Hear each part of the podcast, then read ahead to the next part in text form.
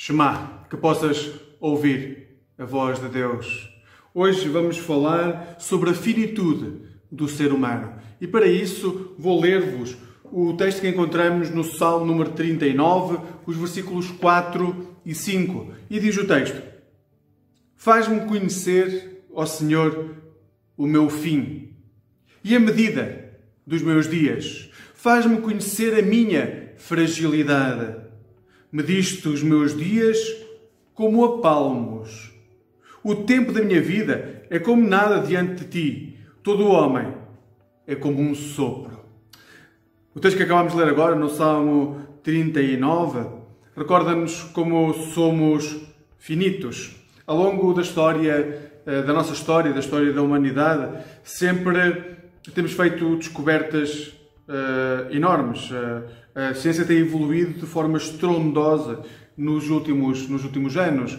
A esperança média de vida cresceu de forma uh, assombrosa. Há que recordar, por exemplo, que no início do século XX, em Portugal, a esperança média de vida não chegava aos 40 anos. E hoje, a esperança média de vida num português de uma pessoa que vive em Portugal, de um habitante do nosso país, ultrapassa os 80 anos.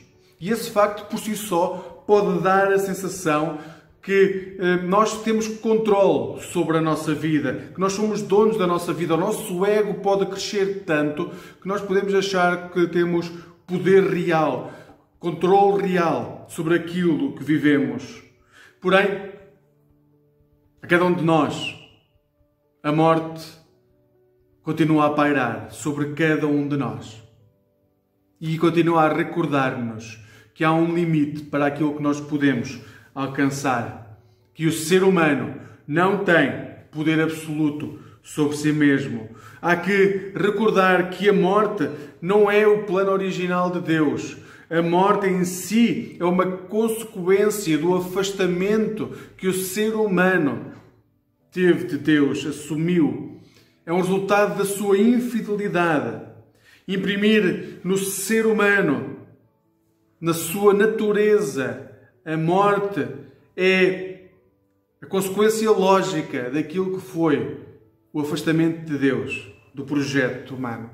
E então o ser humano, quando olha para a sua morte, continua a recordar o quão finito é, o quão a sua vida não passa de um sopro então, ao olhar para o texto de hoje, podemos continuar a recordar que somos pessoas finitas e frágeis.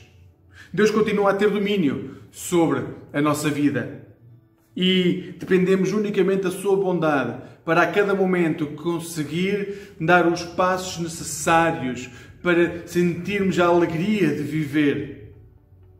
Que hoje possas encontrar o Deus que transforma o teu momento finito numa esperança infinita. Que hoje possas saber que o Deus que te mede como se fosse com a sua mão, te mede aos palmos, te dá a infinita medida da vida plena que encontras em Cristo Jesus. Que hoje possas sentir a alegria de encontrar o Deus que te cria e que te dá a sua esperança em Cristo, o seu Filho amado, que veio para nos redimir e, apesar da nossa finitude, nos dá a vida plena, que não tem limite e é eterna. Deus te guarde neste dia, que encontre esperança no Deus que se manifesta em Cristo Jesus. Amém.